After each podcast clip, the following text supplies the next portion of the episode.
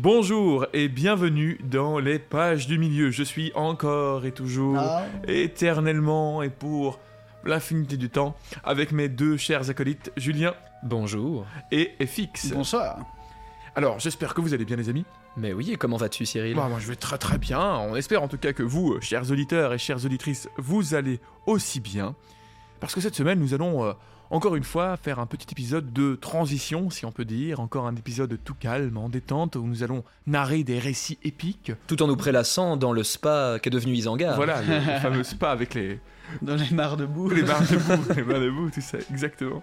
Alors j'en profite évidemment avant toute chose pour euh, évidemment vous rappeler que vous pouvez noter l'émission sur les plateformes où vous les écoutez. Euh, vous pouvez aussi nous suivre sur les réseaux Instagram ou Facebook, nous envoyer des messages, des questions. N'hésitez pas, couvrez-nous de messages et de questions, on adore ça. Et j'en profite encore une fois évidemment pour remercier nos généreux tipeurs qui nous aident financièrement pour cette émission. Euh, ça nous fait vraiment extrêmement plaisir, c'est hyper important, ça donne vraiment un sens à, ce qu'on fait.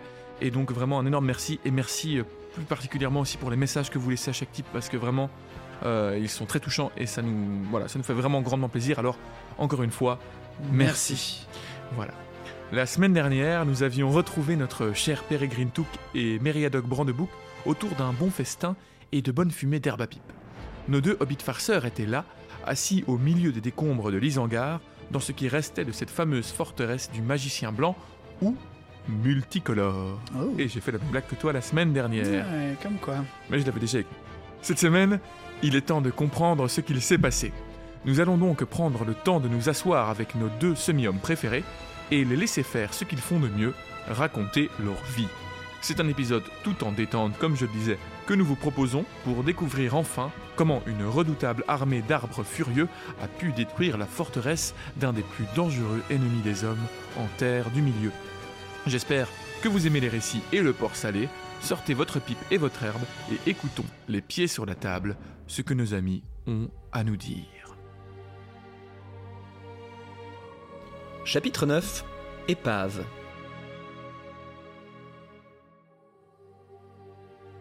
Gandalf et la compagnie du roi s'en vont à la rencontre de Sylvebarbe, tandis qu'Aragorn, Gimli et Legolas viennent s'asseoir près des hobbits. Ils ont beaucoup à se raconter, et les trois compères ont encore beaucoup d'interrogations sur la fuite des semi-hommes à travers Fangorn. Comment ils ont échappé aux orques, et aussi Nous discuterons après un repas, dit Gimli. J'ai mal à la tête et il est midi passé. Vous autres lâcheurs, vous pourriez bien faire réparation en nous trouvant un peu de butin dont vous parliez. De quoi manger et boire rachèterait un peu des griefs que j'ai contre vous. Les hobbits montrent le chemin et, passant sous l'arche, ils arrivent à une large porte au sommet d'un escalier sur la gauche. Elle ouvre directement sur une grande salle où se trouvent d'autres portes plus petites à l'extrémité opposée et un âtre, ainsi qu'une cheminée sur un côté. La pièce est taillée dans le roc et elle avait dû être sombre auparavant car sans fenêtre, mais à présent, la lumière tombe de la voûte écroulée et du bois flambe dans l'âtre. J'ai allumé un peu de feu, dit Pipin. Cela nous ragaillardissait un peu dans les brouillards. Il n'y avait par là que quelques fagots, et la plupart du bois que nous avons pu trouver était mouillé. Mais il y a un grand tirage dans la cheminée, elle paraît monter en colimaçon à travers le rocher, et elle n'a heureusement pas été bloquée. Un feu a son utilité. Je vais vous faire des rôtis. Le pain est d'il y a trois ou quatre jours, je crains. Aragorn et ses compagnons s'assirent à un bout de la longue table, et les hobbits disparaissent par une des portes intérieures, avant de revenir chargés de plats, de bols, de tasses, de couteaux et de nourritures diverses et variées. Voulez-vous du vin ou de la bière? Il y a un tonneau là-dedans qui est très passable, et voici du porc salé de première qualité. Ou je peux peut-être couper quelques tranches de lard et vous les faire griller si vous voulez. Souvenir, souvenir. hein. Je regrette qu'il n'y ait pas de légumes verts. Quel dommage. Les livraisons étaient quelque peu interrompues ces derniers jours. Je ne puis rien vous offrir ensuite que du beurre et du miel pour votre pain. Êtes-vous satisfait? Hmm, Certes, oui. Je vous en veux déjà moins. Petit euh, throwback juste à- pour nos auditeurs à notre euh, marathon Seigneur des Anneaux euh, avec les repas euh, du, Ah oui. du Les film. repas euh, inspirés. les repas du film en même temps. Ah, c'est-à-dire, ça fait longtemps qu'on l'a pas fait. hein. Ouais, ouais, Ça ouais. fait longtemps. Mais je crois que si vous voulez vous mater les trois films et avoir des repas qui, cor- co- qui correspondent à ce que les héros mangent, c'est possible. Le lapin tombe au bon moment. Là, c'est plus ou moins euh, voilà, le 4 heures avec un peu de porc salé. euh, Et puis toujours le fameux moment dans Le Retour du Roi, euh, lors de la chevauchée de Faramir, euh, les petites tomates Les euh, petites tomates. Non, il faut, il toutes faut- saignantes. il- il faut croquer la tomate et avoir le jus qui tombe sur Ah ouais, c'était chouette. Il y a vraiment moyen de. de- Si vous pouvez avoir un échanson à côté de vous qui chante une chanson euh, dramatique sur des temps anciens. Mais Fix nous le fait toujours. Il se met à genoux, il est là. Dans ma petite tunique de, de gardien du Gondor. Son petit déguisement d'enfant. Les trois sont bientôt tout occupés à leur repas et les deux hobbits s'attablent sans vergogne pour un deuxième service. Et maintenant, cela va être le tour du second petit déjeuner. Leur insatiabilité ravit et ne surprend guère leurs hôtes, surtout après les péripéties et jours de famine qu'ils ont dû connaître durant leur captivité. Ils paraissent avoir déjà bien repris leur force, en tout point. Oui, mm, vraiment, dit Gimli. Je jurerais que même vous avez tous les deux grandi, si la chose est possible. En tout cas, hum, ce Sylvebarbe, lui, il ne vous a pas affamé. Ah non, dit Mary. Mais les Ents boivent seulement, et la boisson ne suffit pas au contentement. Les boissons de Sylvebarbe ont beau être très nourrissantes, on ressent le besoin de hum, quelque chose de solide. Ainsi, vous avez bu des eaux des Ents, dit Légolas. Dans ce cas, il est vraisemblable que les yeux de Gimli ne le trompent pas. On a chanté d'étranges chansons sur les boissons de Fangorn. Mais dites-nous en plus sur les Ents.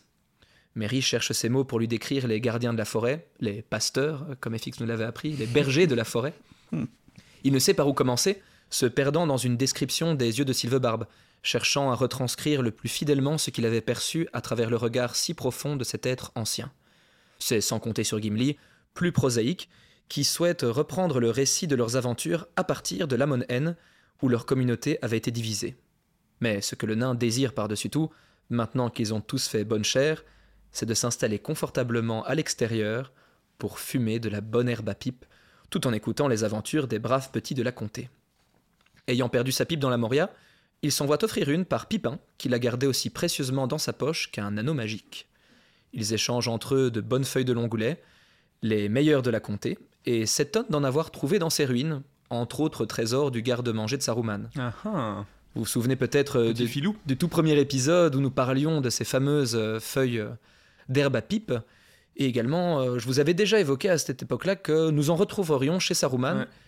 alors que Saruman pourtant euh, semblait plutôt euh, contre l'utilisation de l'herbe à pipe. Il en avait notamment reproché l'utilisation à Gandalf, Ouais. car d'après euh, Sa- Saruman, justement, l'herbe à pipe ralentissait L'esprit. l'esprit et, et bloquait les, les facultés de réflexion, ce qui pour Gandalf est tout l'inverse. Et on va, on va, on va voir aussi que d'autres personnages vont s'inquiéter de, de- du fait qu'on retrouve ce tabac. euh, Ben, c'est ça qu'il se demande brièvement, mais il se pose un peu la question Ouais. sur la, la présence de ces herbes euh, dans le garde-manger de Saruman, car elles étaient certainement réservées à son usage personnel, mais de là imaginer qu'il puisse commercer avec la comté, voire même se rendre aussi loin pour s'en procurer, eh bien ça les intrigue grandement. Elle est bonne, dit Mary. Que pensez-vous de cela, mon cher Gimli? Les barils portent la marque de fabrique de Sonnecor, clairement inscrite. La meilleure. Qui aurait cru que nous en fumerions ensemble ici? Il rit de bon cœur et Gimli, ravi d'avoir trouvé ce réconfort ainsi que ceux qu'il croyait perdus, oublie le peu de grief qu'il avait pu feindre d'avoir à l'encontre des semi-hommes. Assis dehors, sur leurs pierres entassées devant la porte, ils peuvent voir au loin dans la vallée les brumes se levant et s'en allant, portées par la brise, et l'espace d'un instant, ils se sentent légers, victorieux et satisfaits. Ensemble, au soleil, à fumer et savourer un moment de qualité en bonne compagnie moment de si grande qualité, qu'Aragorn revêt son vieux manteau gris, sa capuche, et s'installe jambes tendues, adossé à une pierre, dans une position semblable à celle qu'il adoptait lorsqu'il fit la rencontre des hobbits à l'auberge du Poney Fringant, dans l'espoir de somnoler quelque peu. Regardez, dit Pipin, Grandpa le rôdeur est revenu. Mais il n'est jamais parti, dit Aragorn. Hmm. Il rit, profite encore de quelques instants de silence à fumer au soleil, et entame enfin le récit de leur périple. Eh bien, tout commence par mon réveil dans le noir, attaché dans un camp d'orques, dit Pipin. Voyons, quel jour sommes-nous? Nous sommes le 5 mars selon le calendrier de la comté, dit Aragorn. Pipin calcule alors sur ses doigts. Oh, il semblerait y avoir un an que nous fûmes faits prisonniers.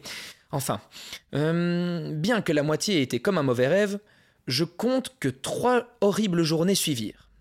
Là-dessus, il se lance dans le récit du dernier combat de Boromir et de la marche des orques d'Émimuil à la forêt. Les autres hochent la tête, comme les différents points s'accordent avec leurs hypothèses. Aragorn en profite pour leur rendre les trésors qu'ils avaient semés sur leur route, les poignards elfiques, ainsi que la broche elfique de la cape de Pipin. Ne souhaitant pas revivre ces douloureuses et fiévreuses journées de course à dos d'orque, les hobbits éludent bon nombre de détails sur leurs ravisseurs, mais ne peuvent tout de même s'empêcher de leur décrire le moment de leur évasion des mains tripoteuses de l'horrible Grishnak. Oui, tous ces détails sur les orques de Barad-dûr ou Lugburs, comme ils l'appellent, cela m'inquiète bien fort, dit Aragorn.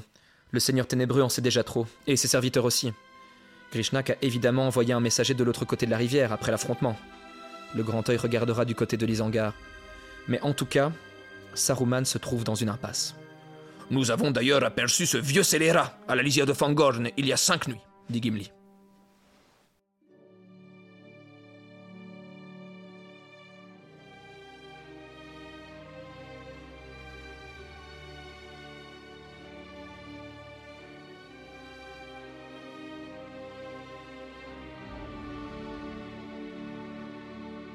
Voyons voir, dit Mary. Il y a cinq nuits. Nous en venons à une partie de l'histoire dont vous ne connaissez rien. Nous avons rencontré Sylvebarbe le matin après la bataille, et nous avons passé cette nuit-là dans sa maison. Le lendemain, nous sommes allés au cercle des Ents, une sorte de grande réunion d'Ent, si vous voulez. La chose la plus étrange que j'ai jamais vue de ma vie. Mary explique le dénouement de cette réunion. Après deux nuits, en fin d'après-midi du troisième jour, les Ents avaient soudainement éclaté. Ils s'étaient mis à chanter et à marcher. Certaines paroles disaient ceci. Bien qu'Isengard soit dure et forte, imperméable à toute approche, allons, partons, partons en guerre, brisons la porte, fendons la pierre. Et chanter, ça devrait faire quelque chose comme ça, effectivement. Mais une grande partie de leur chant était sans parole, et Mary explique à quel point cela était très excitant. Ils avaient marché en direction d'Isengard, et Mary avait remarqué à un moment que la forêt les suivait. C'étaient les Huorns, des Ents devenus presque comme des arbres, du moins en apparence. Ils ont un grand pouvoir, ils peuvent s'envelopper d'ombre, il est difficile de les voir bouger. Mais s'ils bougent, ils peuvent le faire très rapidement s'ils sont en, colère. Donc voilà, ça c'est ce qu'on avait... euh, Ouais. La confirmation de l'épisode précédent. ouais. Je l'avais déjà évoqué cette partie-là du récit, effectivement. Donc, Et c'est un sort de niveau et- combien ça euh Et vous allez voir que plus tard, c'est même encore plus impressionnant parce qu'il y a des moments. Enfin, mais Pipin va décrire des moments où ils le font devant eux et ils ne les voient plus Mm. instantanément. Donc c'est vraiment euh, un aspect étrange des arbres. hein. Ouais. Euh, c'est vraiment euh, bizarre, quoi. Mais c'est un sort de niveau 5, euh, illusion, et tu dois quand même lancer un D20 pour que ça marche et fixe Ok, comme ça, ok. tu sais. Ouais. Ça marche. C'est drôle. il y a- ils ont cette capacité à se déplacer presque comme des. C'est pas vraiment des esprits, mais vraiment à ne plus être vus, quoi. Ouais, ouais. Mhm. Et donc. euh, Tu vois, donc vous disiez que peut-être euh, la magie euh, des arbres Ouais. avait disparu de ce monde, mais peut-être qu'elle est juste sous forme euh, gazeuse, sous forme du Bah. nombre noir encore présente ici. La brume le matin. Après, si Peut-être que c'est la rosée du matin d'une certaine manière. Si on part du principe. Ils ont l'air immortels, hein, les Ents, en quelque sorte, si on les laisse tranquilles. En tout cas, ils deviennent des Huorns. Ils deviennent des arbres. euh, Mais ce qui compte, ce ne sont pas les Ents, presque c'est l'esprit des Ents. c'est ça qui est le plus important, Cyril. Merci. On partira euh, à la recherche de Sylvebarbe quand nous serons en Nouvelle-Zélande. Oh oui. Mais donc Mary continue la description de ces, de ces euh, il dit qu'ils ont encore une voix, et qu'ils peuvent parler aux Ents. Alors, ils ont marché jusqu'à la tombée de la nuit vers Isengard, et l'ont aperçu peu avant minuit. Une lueur filtrait par une fenêtre haute de la tour, mais c'était tout ce qu'ils savaient voir. Sylvebarbe a continué d'avancer tout doucement avec quelques autres Ents, jusqu'à ce que les grandes portes soient en vue. Pipin et Mary les accompagnaient, assis sur les épaules de Sylvebarbe. Les Ents étaient prudents et patients, retenant leur souffle et tendant l'oreille. Puis tout d'un coup, il y eut un formidable branle-bas. Des trompettes sonnèrent et les murs d'Isengard retentirent d'écho. C'était l'armée de Saruman qui partait en guerre. Isengard fut vidé. Merry et Pipin virent partir l'ennemi, des files interminables d'orques en marche et des escadrons montés sur de grands loups. Il y avait des troupes d'hommes aussi. La plupart étaient ordinaires, plutôt grands et bruns, mais il y en avait d'autres qui étaient horribles. Ils avaient une taille d'homme, mais un visage de gobelin, le teint cireux, les yeux louches et la mine hagarde. Merry rajoute qu'ils ont aussitôt fait penser à cet homme du Sud qui était à Brie. Aragorn approuve, il affirme avoir eu affaire à beaucoup de ces semi-orques à la gorge de Helm.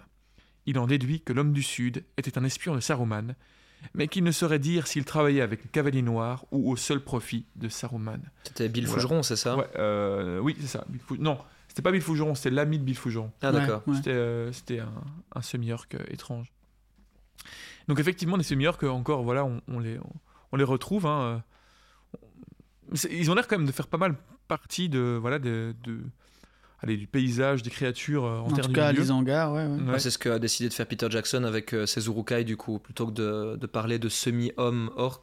Il a Ah. clairement, bah, je pense qu'à mon avis, c'est ça qu'il a dû faire, c'est de se dire, les Urukai, ça va être une race à part, qui est plus, euh, tu vois, qui a plus les traits d'un homme, voire d'un elfe. Ah. Je crois que mon avis, c'est ça qu'il a fait. ils sont une race à part. Attends, attends, les livres, attends. hein. Est-ce que tu penses que là, quand il parle des semi-orcs, il parle des Urukai? Non, non, je pense juste que ce que Peter Jackson a fait, c'est qu'il, voyant cette euh, appellation de semi-homme et ce qui en était fait, il s'est dit, pour rendre la menace encore plus évidente et pour vraiment bien distinguer des hommes et des orques, je vais créer cette espèce de Uber-orc. Oui, c'est ça. Euh, et du coup, avec les attributs un peu qui sont décrits là, parce qu'ils ils ont un aspect beaucoup plus humanoïde Mais que gobelin. attends, attends, tu- là, tu me, fais, tu me donnes le doute parce que les Urukai existent même dans le livre. hein, ils sont En fait, les, les, plus Uru- grands. les Urukai, dans, euh, dans les livres, Ils sont plus ce grands. sont des orques. Oui, non, non. Parce que là, tu vois, dans le, dans le film, les, les Urukai, c'est vraiment une race totalement à part, où Oui. c'est des, des, des elfes qui ont été euh, pervertis par le Mais- pouvoir de, Non, mais de Sauron. c'est- ils sont quand même un peu à part, même dans les livres, les Urukai. Ils sont plus grands, ils le disent, ils ont des, des, des- des visages qu'ils n'ont pas encore vus, ils le décrivent quand ils le voient dans la forêt, ils ne les connaissent pas, ces orques-là, et ils sont plus grands, ils résistent au soleil. Et, Et, on euh, dit souvent des Urukai d'Isengard. des hangars. Et ils sont un, visiblement un mélange entre des hommes et des orques. Du coup, est-ce que ces semi-orques Non, je ne pense pas. Je, je pense les c'est- Urukai? Non, je pense que c'est deux choses différentes. On, est d'accord. Enfin, je crois que c'est un peu comme, comme on le pensait euh, juste avant. euh. Oui, non, parce Mais qu'en que- plus... il y a les c'est pas- Urukai. non, Ils ont été pris captifs Ouais, par eux. Oui, donc par, ils- par eux, donc en fait, ils connaîtraient. Oui, oui, c'est ça. Donc, il y a trois bien. choses en fait. Il y a les orques de base, et les Urukai qui sont des orques effectivement, mais améliorés. améliorés. euh, Comme dans les films, même si c'est pas vraiment le même croisement. Visiblement, ouais, parce que dans les films, ils disent que c'est Ils en font plus quelque avec- chose dans les films, en fait, c'est ça. Ils en font un croisement avec les gobelins, ce qui est complètement absurde, puisque les gobelins sont des orques, donc... D'ailleurs, grosse erreur dans de le Hobbit d'avoir fait les gobelins cette façon si différente. Ouais, ouais. euh, bon, ça, mais c'est bon, soit. un autre débat, mais effectivement, donc, il y a, dans les films, ils sont croisés avec des gobelins, ce qui n'a pas de sens, mais du coup, dans les livres, on- il est dit que ce sont des orques croisés avec des hommes, mais il y a en plus les semi-orques, qui sont, eux, des, bah, visiblement, des, vraiment des... Bah, c'est un croisement. euh, des croisements, mais- Un vrai croisement. mais, ouais, mais mais- plus, na- plus naturels, visiblement, je pense. Oui, mais. euh, sans, sans vouloir vous choquer. Vous n'avez pas vu le geste de Cyril, mais oui, on a compris ce que tu veux dire par naturel. Plus naturels. non, mais ça pose question. De toute façon, on n'aura pas vraiment ce genre de réponse. Mais, ouais, non, mais en tout cas, c'est sûr que les Urukai dans les livres sont quand même des créations de Saruman. D'accord. Euh, Enfin, en tout cas, ce Lisangar, une sorte de création étrange hybride, euh, inspirée de Sauron, même qu'il est dit à un moment. Donc Sauron l'a fait aussi apparemment, mais voilà, c'est. Saruman ne fait que copier euh, Donc, il y ce a qui se fait dans la tour sombre. Donc il y a trois choses, quoi. Bon, c'est un peu, Ouais, ouais. un peu particulier, mais effectivement, donc là, euh, Aragorn, euh, en tout cas, euh, parle de semi-orques, vraiment là Mhm. pour le coup des des orques qui se seraient reproduits avec des humains. Bon, je, je ne sais pas ce qui se passe. à- Oui, à pas- passons la suite, j'ai pas envie d'avoir cette image en avais, tête tu avais dit la semaine dernière qu'il y avait des maisons comme ça euh, closes dans, les, dans, les- dans le. J'ai pas dit d'Isengard. close, j'ai juste dit maison. Oui, mais moi j'ai rajouté close. Alors on peut imaginer ce qui se passe là-bas euh, lors, Ah, des, lors des, des- des- des petites booms privées de- avec Saruman le multicolore qui fait la boule à facettes. avec, avec les hommes de Duneland. Et, euh, voilà, bon. Et, bon, voilà. Merry continue son récit. Il décrit comme euh, l'armée paraissait énorme, dix mille hommes au bas mot. Ils chantaient tous d'une voix éraillée et ils riaient, faisant un abominable boucan. Merry s'inquiéta pour le Rohan, mais Sylvebarbe, lui, ne bougea pas. Il dit simplement Euh, C'est avec Isengard que j'ai affaire cette nuit, avec le roc et la pierre. Donc, euh, il veut peut-être aller à un concert de rock dans les. Oui, tout à fait, Cyril. Désolé. je me laisse emporter par, par la. C'est bien, c'est tu Ouais. essayes, tu essayes. Désolé, bon, bref. Mais il, il a affaire avec le roc, euh, la pierre et la pierre. bon, dès que Saruman eut envoyé toute son armée, Sylvebarbe déposa les hobbits euh, et s'avança aux portes, puis il se mit à cogner avec force, appelant Saruman. Il n'y a eu aucune réponse, à part des flèches et des pierres lancées du haut des murs. Mais les flèches ne peuvent rien contre des Ents. Elles ne font que les rendre furieux. Et quand Sylvebarbe eut reçu assez de flèches, il commença à s'échauffer. Il lâcha un cri, et une douzaine d'autres Ents arrivèrent à grandes enjambées. Merry ajoute qu'un Ent en colère est terrifiant à voir. Leurs doigts et leurs orteils se figent sur la pierre, et ils la réduisent en miettes comme une croûte de pain. C'est comme voir le travail que font les grandes racines d'arbres en un siècle, condensées en l'espace de quelques instants. Leurs bras et jambes poussaient et martelaient, secouaient et arrachaient. En cinq minutes, ils avaient fini de réduire les portes à l'état de décombres, et certains commençaient déjà à ronger les murs comme des lapins dans une sablière. Merry ignore ce que Saruman a cru qu'il se passait chez lui, mais en tout cas, il n'a pas su comment l'affronter. Il se demande d'ailleurs s'il fut un jour assez puissant pour affronter une armée d'Ent. Aragorn répond par l'affirmatif, en rappelant que Saruman était autrefois aussi grand que sa renommée le proclamait. Son savoir était profond, sa pensée subtile, et ses mains merveilleusement habiles. Et il avait un pouvoir sur l'esprit des autres. Il savait persuader les sages et se faire craindre des gens plus modestes. C'est d'ailleurs un pouvoir qu'il conserve encore aujourd'hui, assurément. Il est peu de gens en terre du milieu capables, selon Aragorn, d'y résister. S'il devait lui parler seul à seul, même après la défaite qu'il vient de subir. Gandalf, Elrond et Galadriel peut-être, dès lors que sa méchanceté a été mise à nu, mais bien peu d'autres. Mais Pipin rassure Aragorn. Saruman a semblé réussir à amadouer les Ents fut un temps. Mais aujourd'hui, Pipin en est sûr, jamais plus il n'y parviendrait. Et d'ailleurs, Pipin pense que Saruman ne les a jamais compris, et qu'il a fait l'erreur monumentale de les exclure de ses calculs. Il continue le récit de la bataille. Dès le début de l'assaut des Ents, les quelques rares qui demeuraient à Isengard ont commencé à détaler par tous les trous que les Ents faisaient. Ces derniers ont laissé partir les hommes après les avoir interrogés. Mais Pipin ne croit pas qu'il se soit échappé bien des orques de quelque taille ou espèce, car les Huorn avaient déployé un bois complet tout autour d'Isengard. Donc là, on peut imaginer euh, il une forêt qui s'est mise tout autour des murs d'Isengard. C'est assez énorme. Les Ents venaient de démolir une bonne partie des murs au sud, et Saruman se retrouvait esselé. Il tenta alors de s'enfuir. Il faillit y arriver, mais les étoiles étaient bien assez claires pour que des Ents soient capables de le voir, et Vif Sorbier, attisé par sa haine envers Saruman, s'élança pour le rattraper.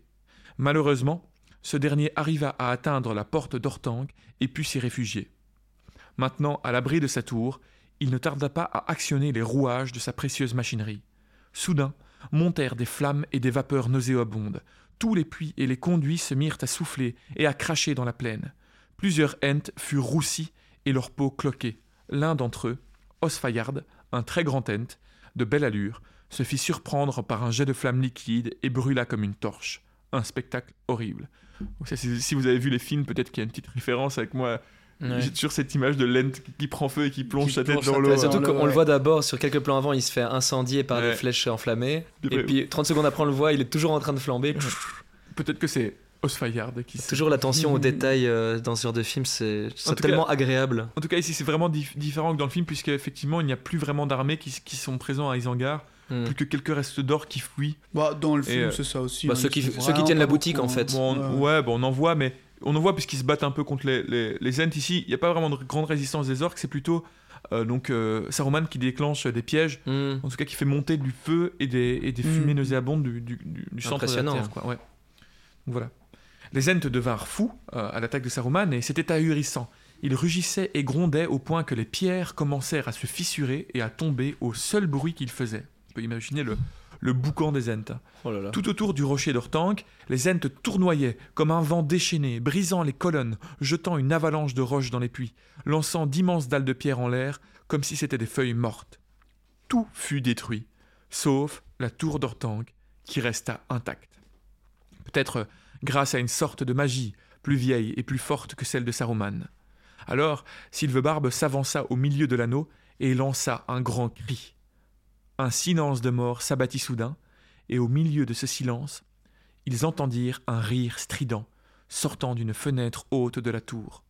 Ce rire eut un curieux effet. Les Ents, tantôt bouillants de rage, devinrent tout à coup très froids, durs comme la glace, et silencieux. Sylvebarbe les rassembla et leur exposa un plan mûri longtemps auparavant dans sa vieille tête. Puis, ils ont, à un moment, disparu, explique Pipa, sans un son, dans la lumière grise, car à ce moment, le jour se levait enfin. Et ça, c'est vraiment texto ce qui est marqué dans le texte. Donc vraiment, Pipin décrit la manière dont les Ents autour de lui disparaissent. Et euh, le, soleil se lève, les zen sont présents donc autour de lui euh, dans, dans, la à Isengard et ils disparaissent. Et, euh, et en fait, ils, ils, sortent du, du, cercle et ils vont euh, faire d'autres activités. Je vais vous expliquer, mais vraiment. On fait du kayak. Mais, mais, mais, mais vraiment, sans un son, Pipin décrit qu'il ne, il ne peut pas les voir. Parce qu'il dit donc, ils décidèrent de monter la, garde aux abords de la tour, croit Pipin, mais ils étaient si bien cachés dans l'ombre, si immobiles, qu'ils n'arrivaient pas à les voir. Hmm. Donc vraiment, c'est c'est fou quoi. Des Zent qu'on on peut se dire, bah, on peut pas les rater. Eh ben, en fait, euh, quand ils sont dans l'ombre, dans cette ombre qu'on a déjà décrite plusieurs fois, on ne peut pas les voir. Mais est-ce qu'on perçoit des. Enfin, je, je sais pas, je te demande pas d'avoir la réponse, mais est-ce qu'ils perçoivent des branches, mais juste que ils se, Ouais. ils se vraiment se fondent un peu comme un, un caméléon, ou c'est juste vraiment tout d'un coup, euh, ça devient flou? Enfin, c'est fou, moi. je C'est trouve de l'appréciation, j'imagine, du lecteur. Ouais. En tout cas, comme, comme Pipin le décrit, c'est vraiment instantané. Donc d'un coup, le, le soleil se lève et joup, il les voit plus.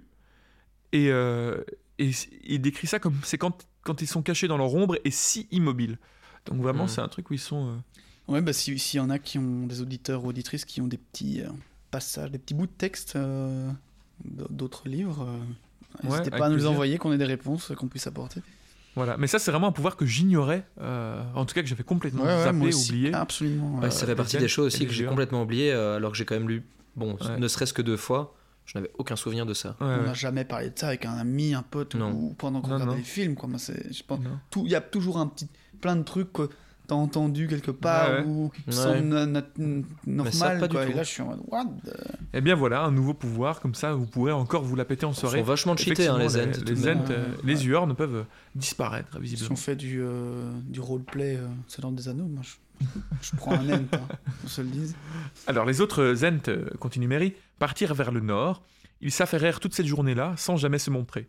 Et Mary décrit cette journée comme une journée très ennuyeuse, hein, parce que les hobbits euh, passèrent le plus clair de leur temps à chercher de quoi manger. Et ils étaient tout seuls, visiblement, euh, les Zent ayant disparu. Dans l'après-midi, ils firent un grand tour du cercle pour avoir une meilleure idée de ce qui se passait. Ils virent un grand bois de Huorn qui assombrissait l'entrée de la vallée, et qu'un autre euh, bois se trouvait près du mur nord. Mireille et Pipin n'osèrent pas entrer dans le bois, mais ils entendaient des grondements, et à l'intérieur, comme des choses que l'on déchire et arrache. Les Ents et les Huorn étaient occupés à creuser de grandes fosses et de larges tranchées. Ils créaient des bassins et des digues de manière à rassembler toutes les eaux de l'Isen, ce fleuve qui passe par là. Non, qui prend la source en fait à Isengard d'ailleurs. Et d'ailleurs, ils voulaient aussi rassembler euh, la source de tous les ruisseaux et les sources qu'ils pouvaient trouver. Sylvebarbe avait pour projet d'inonder à la nuit tombée tout l'Isengard pour le laver de ses souillures. C'est alors qu'ils entendirent le son d'un cavalier montant rapidement dans le chemin. Il faisait déjà noir, mais Pipin pouvait tout de même voir clairement le visage du cavalier. Il semblait resplendir, et tous ses vêtements étaient blancs. Il se rassoit tout bêtement pour le regarder, bouche bée, et essaie de crier, mais il n'en est pas capable. C'est évidemment Gandalf. Pipin s'attend à ce qu'il les retrouve avec bonheur, mais au lieu de ça, le magicien s'exclame Debout, espèce de vieux touc sans cervelle Où est Sylvebarbe dans tout ce champ de ruines pour l'amour du ciel? Il faut que je le voie, vite Et Sylvebarbe, qui, était, qui s'était caché à son arrivée, sort alors de son ombre et accueille le magicien avec bonheur. Donc voilà encore, euh, encore une fois un petit, petite euh, insertion par rapport à, à la capacité de Sylvebarbe de se cacher, parce qu'effectivement, juste avant que euh, Gandalf arrive, Pipin et Merry sont ensemble et parlent à Sylvebarbe, et quand Gandalf arrive, Sylvebarbe bah, s'efface. Et même Gandalf ne le voit pas. Donc Ouais, trop drôle. Vraiment, c'est c'est vraiment puissant, quoi. Donc Sylvebarbe sort, il, il accueille le magicien et euh, il demande de l'aide à Gandalf. Mais ce dernier rétorqua que c'est c'est lui qui avait besoin d'aide. En effet, il avait 10 000 orques sur les bras dont il devait s'occuper. Et donc ça, je, si vous vous souvenez bien, dans le dernier épisode, j'avais dit... Enfin, Gandalf disait qu'il avait euh, été à Isengard la veille, au moment ça, de, ouais, ouais. de la bataille, et c'est pour ça, en fait. Il a été voir Sylvebarbe pour lui demander l'aide euh, des Huorn, en fait, qui sont arrivés à, à Isengard par la suite. Ouais, ah, au gouffre d'Helm, tu veux dire. mais- Euh, au gouffre de Helm par la suite, effectivement.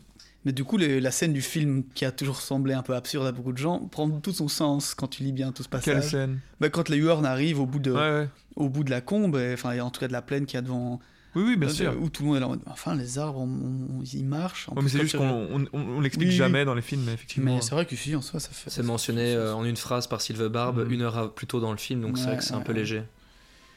Mais donc, euh, Gandalf et Sylvebarbe allèrent s'entretenir en secret, et lorsque Gandalf revint vers les hobbits, il paraissait joyeux, et il leur dit enfin qu'il était content de les voir.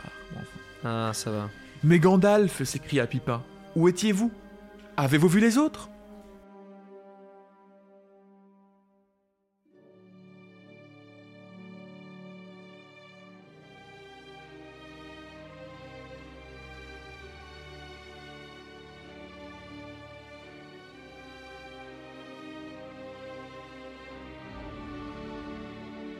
Où que j'ai été, je suis revenu, répondit-il à sa manière typique. Oui, j'ai vu quelques-uns des autres, Mais les nouvelles devront attendre. Prenez soin de vous et restez à distance d'Ortanque. Adieu Ah, il arrive, il demande de l'aide, il se casse. Exactement. Ouais. C'est celui du grand Gandalf. En, temps de guerre. euh, Il arrive toujours à l'heure prévue. Il a pas le temps. En même temps, il a fait ça quoi en, en un jour euh, en- Ouais, ouais. Non, il a pas le temps de parler plus que ça, mais il a quand même le temps d'encore envoyer une petite claque à à Pipin, crétin de tout. Ça, il a toujours le temps pour en placer une. Silverbarb était longtemps resté songeur après le départ de Gandalf. Il avait appris beaucoup de choses en un peu de temps. Hmm, je m'aperçois que vous n'êtes pas aussi irréfléchi que je l'avais pensé. Vous en avez dit beaucoup moins que vous n'auriez pu, et pas plus que vous ne le deviez. Hmm. Voilà tout un paquet de nouvelles, sans aucun doute. Eh bien, maintenant, Silverbarb doit se mettre de nouveau au travail. Je crois que c'est toi qui avais parlé de cette fameuse phrase euh, des hobbits, comme quoi ils étaient... euh, dans, dans- dans des épisodes précédents, on parlait de la finesse de- des hobbits au final, même si évidemment Ouais. euh, Merry et compagnie ont leur, ont leur tort, mais enfin Pipin. Mais qu'il y a une, une phrase à un moment dans le, dans le livre où, ben voilà, c'est exactement celle-là en fait, que- qu'ils ont été très fins en fait, qu'ils ne disent pas. Mais non, je pense que c'est quand on parlait en fait. C'est par rapport c'est au- quand ils sont, quand il, euh, quand il, il a, il a ouais. Grishnak. Ouais, et en fait, exactement. ils arrivent à manipuler Grishnak C'est ça, voilà. euh, pour, en, donnant les, les bonnes informations pour que Grishnak. euh, Ne les tue pas les et en pas. même temps les garde, mais sans qu'ils sachent où est l'anneau. etc. Enfin, voilà. Exactement. Et du coup, je pense qu'ici, Silverbar lui fait un peu le, le compliment de ça en disant Ah, Mm. pas mal. En fait, Mais je me demande si à- c'est pas une espèce de chance insolente qu'ils ont.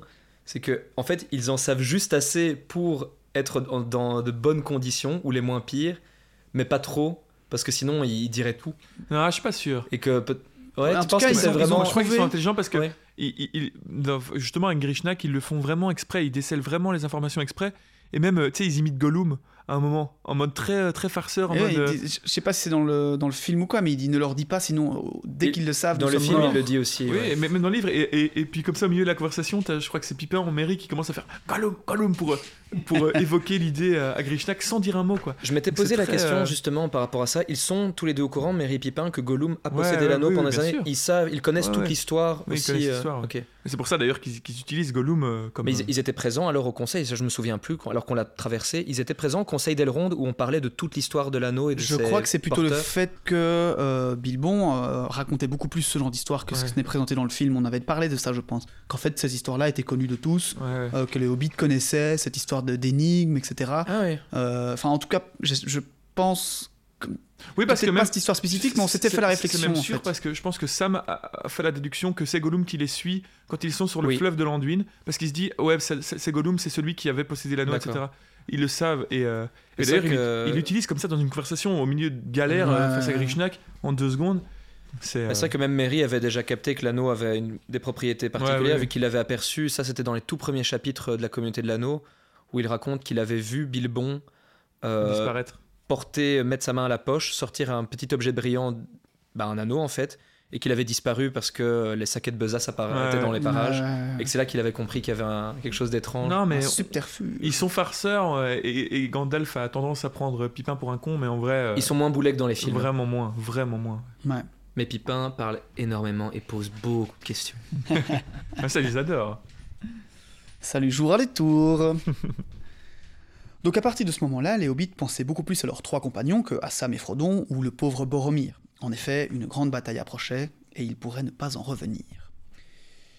Les Huornes seront d'un grand secours, dit Silverbarb. Donc voilà, c'est peut-être ça la, la fameuse phrase qu'on entend dans le film. Mais euh, avant de Hmm. partir, Silverbarb dit que les Huornes vont beaucoup aider au gouffre de Helm. Et enfin, il s'en alla. Les hobbits passèrent alors la nuit sur un rocher, voyant et entendant passer des centaines de Huornes qui apportaient leur aide à la bataille. Plus tard, il y eut un grondement et un éclair au sud, vers le Rohan. Les cimes des montagnes à des milles de là étaient durant un instant éclairées tout entières avant de disparaître aussitôt. Alors ça, je me suis vraiment posé la question, parce qu'il n'y a pas de magie de Gandalf ou quoi utilisée dans les livres. Est-ce que c'est l'explosion Oui. au gouffre de Helm de Pour moi, ça ne peut être que ça. C'est soit la brèche, mais en même temps, il y a aussi des éclairs. Quand la bataille euh, commence, Ouais, ouais. il, il pleut et il y a des, des éclairs euh, dans le ciel. C'est peut-être lié à, à la magie de Saruman, mais il y a aussi cette brèche dans le mur. Donc, euh, Ouais, ouais. Parce qu'ici, il parle d'éclairs au sud. Qui se... Donc, il faut, faut savoir que les, les- que la- bataille est au sud. Et les montagnes sont à des milles au nord. mhm. Et donc, tu as quand même les éclairs de la bataille ou d'un orage ou de l'explosion qui sont projetés sur les montagnes. Ouais. Il y a, euh, je sais pas, on a la map là devant les yeux, nous personnellement, mais on, on a euh, je sais pas combien de. Bah, surtout que c'est un peu dans une cuvette. Hein, Enfin, on a euh, 72 km en fait, tu vas me dire. Donc, euh, Ouais, ouais. oui, ça fait un espèce, on appelle ça un cirque hein, dans les montagnes, c'est Ouais. un, un grand arc euh, avec le, le etc. au-dessus. Donc voilà. Mais en tout cas, je trouve l'image impressionnante. Quoi. Les hobbits dis qu'il n'y posés, a là, aucune qui- pollution visuelle euh, dans Ouais, la Terre ouais. du Milieu. Tu peux facilement imaginer voir euh, une-. La, la lueur d'une explosion ou d'un éclair aussi loin. Je trouve ça génial aussi le, le fait que ces hobbits sont s'emmerdent, sont couchés sur le dos, sur des rochers et regardent les montagnes et, et en fait entendent des éclairs et voient les. et- non, mais ils participent dans un sens Oui. à cette bataille de, de- de très loin Mhm. Et ça donne vraiment de la vie à, à, à ce- à ce- Bah, tu sens que l'univers est vivant, Ouais, euh, ça, même quoi. à 72 km. Les Ouais. actions de, des uns, elles touchent les autres aussi. Pas pour dire, pas pour faire une référence avec la guerre euh, de 40-45 ou quoi, ou, enfin, ou même la 14-18, mais ça, ça me donne moi cette impression de film de guerre justement où tu vois ces personnages se baladent et surtout des films sur le débarquement Mhm. où ils se baladent, ils sont en chien, ils sont là en mode voilà, il faut qu'on fasse ça, fasse ça, et en Mhm. fait t'as les combats, t'as les, t'as la DCA au loin, Mhm. ce qui donne cette ambiance incroyable et enfin, horrible dans un sens, Ouais, mais ouais. tu vois, de, d'explosions et de bombardements sur Sainte-Mère-l'Église alors qu'eux ils sont 20 km plus loin, qui marchent dans la boue. Non, mais je trouve que ça, Bah, ça l'univers est très cette- vivant. ça Ouais, me donne cette même sensation d'une vie et d'un chaos Mhm. complet autour de toi. euh, c'est c'est fort, quoi. Si, du moins, c'est bel et bien cette bataille que nous voyons sur ces montagnes. Il devait être environ minuit quand les Ents rompirent les barrages et déversèrent dans l'Isangar, par une brèche du mur nord, toutes les eaux rassemblées. L'obscurité des Huornes avait passé, et le tonnerre s'était éloigné. La lune disparaissait derrière les montagnes de l'ouest. L'Isangar s'était alors rempli de ruisseaux et de mares noires qui se déversaient dans quelques puits ou évents. De grandes vapeurs blanches s'élevaient en sifflant. Une grande spirale de vapeur s'enroula autour d'Ortanque. Nous avons vu un nuage de fumée et de vapeur du sud la nuit dernière en arrivant à l'entrée de Nancurunir, dit Aragorn. Nous craignons que Saruman ne concocta quelque sorcellerie à notre intention. Au matin, les hobbits se sont réfugiés dans un corps de garde à cause d'un épais brouillard suffocant qui ne devait d'ailleurs pas plaire à Saruman. Le lac commençait à déborder et remplir l'ancien tunnel. Ils pensaient être pris au piège avant de trouver un escalier en colimaçon menant à la surface. Ils sont ensuite restés là et ont assisté au spectacle. Les Ents ont continué de déverser de l'eau jusqu'à l'extinction complète des feux. Et enfin, le soir venu, un petit arc-en-ciel fit son apparition avant que les Ents ne renvoient Lisen dans son lit et que le cri des loups s'estompe. Depuis, l'eau est redescendue. La nuit, ils étaient seuls, pas un Ent en vue pour discuter. Il faisait froid et ils n'ont pas dormi. Saruman, lui, est toujours dans sa tour. La nuit, il y eut un grand bruit, probablement les Ents et Huorn qui revenaient. Tout paraît presque paisible maintenant que le tumulte est passé. Il y a une chose que je me demande. dit Gimli en allumant sa pipe. Qu'est devenu Langue de Serpent Tu as dit à Théoden qu'il était avec Saruman. Mais comment est-il arrivé là? Il n'est arrivé que ce matin, alors que Sylvebarbe venait leur apporter des nouvelles. Il n'y a plus de hache ni d'orques dans l'Isangar. Donc tu vois, il y avait quand même quelques orques qui restaient, hein, parce que là il vient annoncer le fait qu'il n'y en ait plus. Et des gens arrivent du sud, des gens que les hobbits seront heureux de voir. À peine ces mots prononcés, qu'ils entendirent des bruits de sabots, et ils se précipitèrent à l'entrée pour y voir Grandpa et Gandalf à la tête d'une armée. Mais ce n'était qu'un homme tordu qui semblait stupéfait des dégâts. Mais avec des mains très douces. Il cria quand il les vit et voulut fuir, mais Sylvebarbe l'attrapera et le souleva de sa selle. Il dit s'appeler Grima et vient avec un important message du roi Théoden pour Saruman. Personne d'autre n'osait chevaucher en ce terrain découvert si plein d'immondes orques, dit-il. C'est pourquoi on m'a envoyé? J'ai fait voyage périlleux, j'ai faim et je suis fatigué. J'ai dû fuir vers le nord, loin de ma route, car j'étais poursuivi par des loups. Oh là là. Les hobbits ne le crurent pas un instant. ouais, quand même. Sylvebarbe, lui, le regarda de longues minutes. Hmm. Ah. Je vous attendais, maître langue de serpent. Gandalf vous a précédé. J'en connais donc à votre sujet aussi long qu'il est nécessaire, et je sais ce que je vais faire de vous. Mettez tous les rats dans la même ratière, a dit Gandalf, et c'est ce que je vais faire. Je suis le maître d'Isangar à présent, mais Saruman est enfermé dans sa tour. Vous pouvez y aller et lui porter tous les messages qui vous passeront par la tête. Grima implora qu'on le laisse partir. Il avait deux choix traverser l'eau alors qu'il ne savait pas nager, ou rester avec Sylvebarbe. Et le misérable s'en alla dans l'inondation, l'eau lui montait presque jusqu'au cou. Sylvebarbe s'assura qu'il était bien rentré, euh, en le voyant grimper comme un rat. Une main était sortie de la porte pour le tirer à l'intérieur. Lent s'en alla alors pour aller se laver de toute cette boue, l'eau d'ici étant dorénavant trop sale pour s'y baigner ou pour la boire. Il les mit en garde car le seigneur de la marche sera bientôt présent, et il faudra l'accueillir comme il se doit. Et c'est ainsi que se finit le récit de Merry et Pipin. Il s'inquiète maintenant de qui est cette langue de serpent. Aragorn explique alors que c'est l'espion de Saruman au Rohan. Sylvebarbe riait d'ailleurs tout seul quand il est parti se baigner, probablement bien content du sort réservé à ce traître, forcé de contempler tout ce qu'il a pu considérer de puissant et magnifique, maintenant en ruine. Les hobbits ont trouvé deux trois magasins non submergés, et les Ents sont venus en chercher pour 25 personnes. Il faut croire qu'ils ont soigneusement compté la compagnie de rois. Nous avons conservé d'aussi bonnes choses que ce que nous vous avons envoyé, je vous le garantis. Mais mieux car nous n'avons rien envoyé à boire. Et la boisson ai-je demandé aux Ents. Il y a de l'eau de l'Isent, y ont-ils répondu. Et elle est assez bonne pour les Ents et pour les hommes. Mais j'espère que les Ents auront trouvé le temps de brasser quelques-unes de leurs boissons à partir des sources de montagne et que nous verrons la barbe de Gandalf bouclée à son retour. Après le départ des Ents, nous nous sommes sentis fatigués et nous avions faim. Mais nous ne grognâmes pas.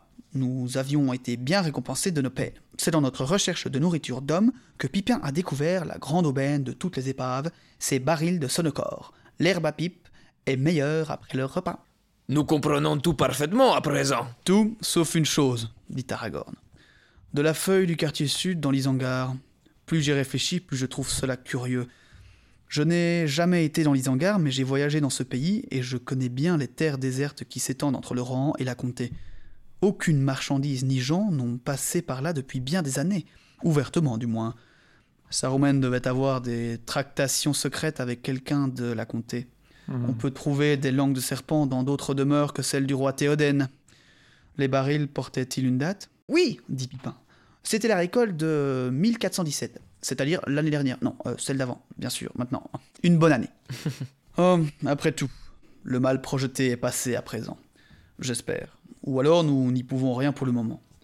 Mais je crois que j'en parlerai à Gandalf, si minime que le fait puisse paraître au milieu de ces grandes affaires. Je me demande ce qu'il fait, dit Merry. L'après-midi s'avance. Allons voir par là. Vous pouvez entrer dans les hangars à présent. En tout cas, grand pas si vous en avez envie. Mais ce n'est pas une vue bien réjouissante.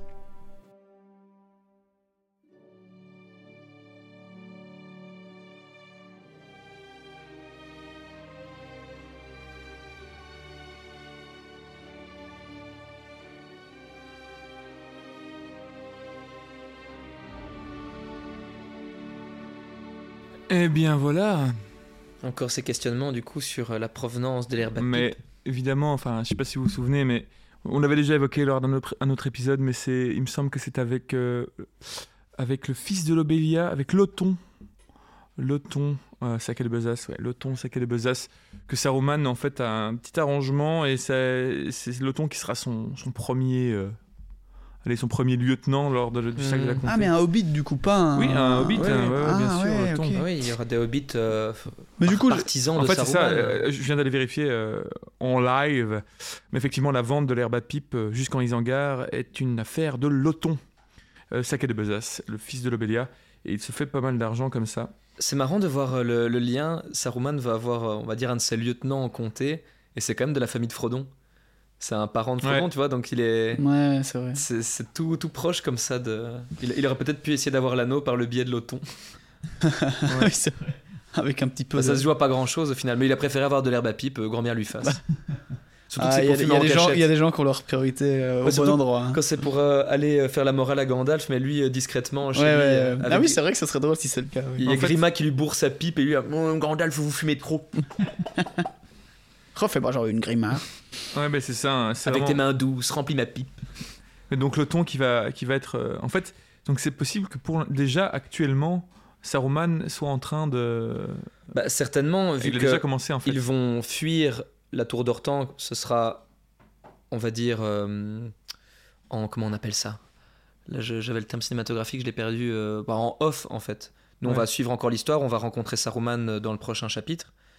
Mais après cela, il va quitter la tour d'Ortank à un moment quand nos héros n'y seront plus.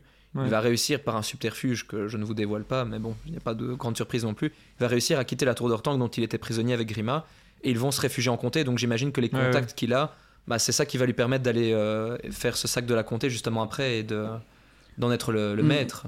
Mais en tout cas, moi j'ai gardé ce passage, euh, bon voilà, parce que c'était un peu la fin du chapitre, t'avais les Merry et Pipin, enfin Pipin qui parlait, etc. Mais, mais parce qu'Aragorn s'inquiète vraiment de ça, et je suppose oui, que oui. ça foreshadow. Bah oui, d'une certaine manière. Parce qu'en plus, il, a- sac. il avait la protection avec ses, ses copains. Oui, il euh, avait la- euh, la responsabilité de, de, de la de la comté. comté, ouais. Donc en fait, là, il se dit Ah, mon travail, je je suis parti, mon travail est en train de se faire. euh, Ouais, ouais, ouais. Et d'ailleurs, euh, effectivement, ce qui s'est passé, la comté va se faire complètement euh, bouffer par Saruman. Donc, bah bravo Aragorn, hein. C'est Vraiment pas compter sur toi. hein. de, de voir le Grima, son attitude vis-à-vis de Saruman. Il a le choix entre rester avec Silverbarb et potentiellement être libre.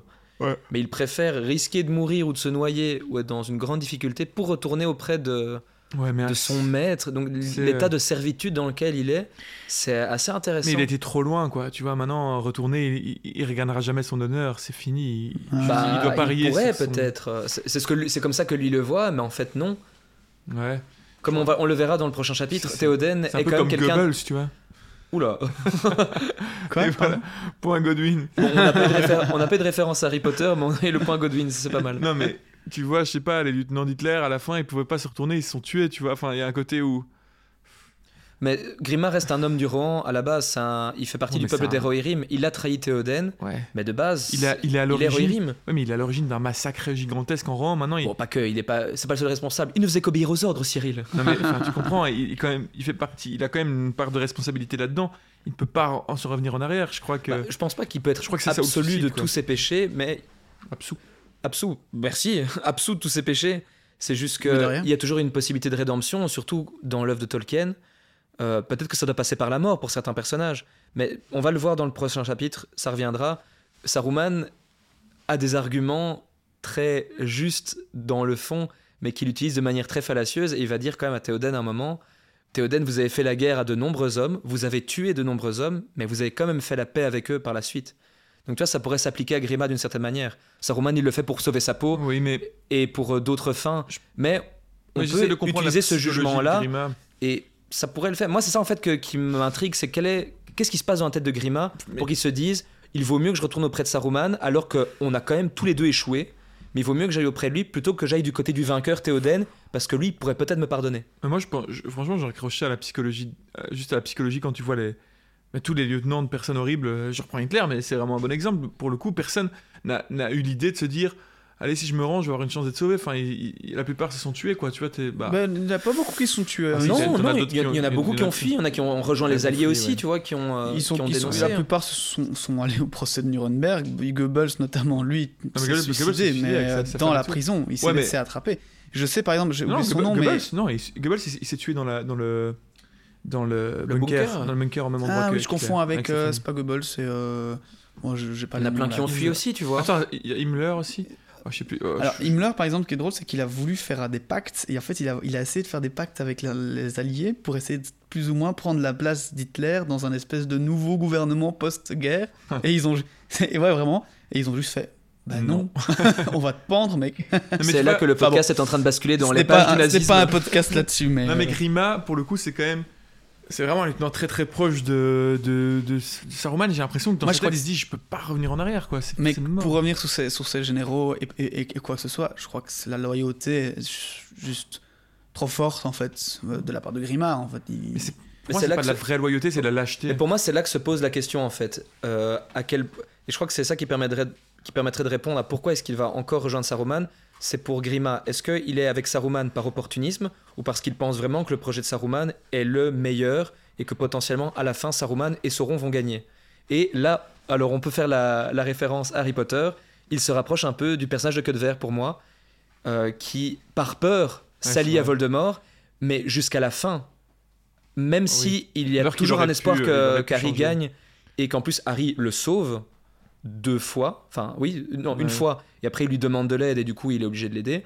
Je vous renvoie à vos livres, euh, Harry Potter, pour. Je vous euh, renvoie à vos livres. je vous renvoie à vos livres. Ouais. Mais euh, il y a quelque chose de similaire peut-être entre Queue de Verre et Grima, et on a eu la référence, c'est bon, c'est fait, c'est posé là. Mais que de verre, langue de serpent. Ah. Ah là là. Il rampe comme un rat jusqu'à la porte. J'ai- j'ai- J'aime bien la description de voir juste imaginer cette main crochue de Saruman. On voit juste la main qui sort, qui attrape Grima et qui le rentre et la porte qui se referme. Quelque chose de Enfin. très euh, comique. En tout cas, euh, une épisode, un épisode qui se finit, euh, voilà, dans un récit. euh, J'espère que vous avez apprécié l'histoire. que vous Ah, écoutez, dans votre bain à bulles de préférence, euh, avec un peu de boue sur votre visage, des concombres sur les parce yeux. S'ils sont arrivés maintenant, ils ont fini, Julien, donc euh, on ne peut plus leur conseiller ça, malheureusement. Bah, Mais réécoutez-le Réécoutez-le, vous dans pouvez ces conditions. aller euh, prendre un bain maintenant, peut-être, je ne sais pas. En tout cas, j'espère que vous en avez appris autant que nous, puisque on aura quand même appris des choses. Hein, Ouais, cette- la cette histoire de pouvoir, euh, un peu. euh, ouais, ouais. un peu, un peu mystique. Et euh, puis la semaine prochaine, on se retrouve euh, avec un, un Saruman en pleine puissance, ou en tout cas, qui essaye de, En feindre- apparence. de feindre une pleine puissance. Et on va enfin découvrir. Mais un Saruman très disco, avec sa robe Multicolore, ouais. J'ai peut-être parlé de ses soirées privées euh, lors du, voilà, du, de la kermesse d'Isengard. Je sais pas, en tout cas. Bon, allez. En tout cas, j'espère que vous avez passé un excellent épisode. J'espère que vous avez passé une excellente semaine. Euh, J'en profite encore pour évidemment euh, vous inviter à voilà, liker euh, l'émission sur les plateformes où vous l'écoutez. Remercier nos tipeurs. Vraiment un énorme merci à tous ceux qui nous soutiennent et à ceux qui nous envoient aussi des messages, à tous ceux qui nous suivent en général. Un grand, grand, grand merci. Et euh, on se dit à la semaine prochaine. Passez une bonne semaine et à bientôt. Amusez-vous bien. À bientôt. Allez, ciao, ciao.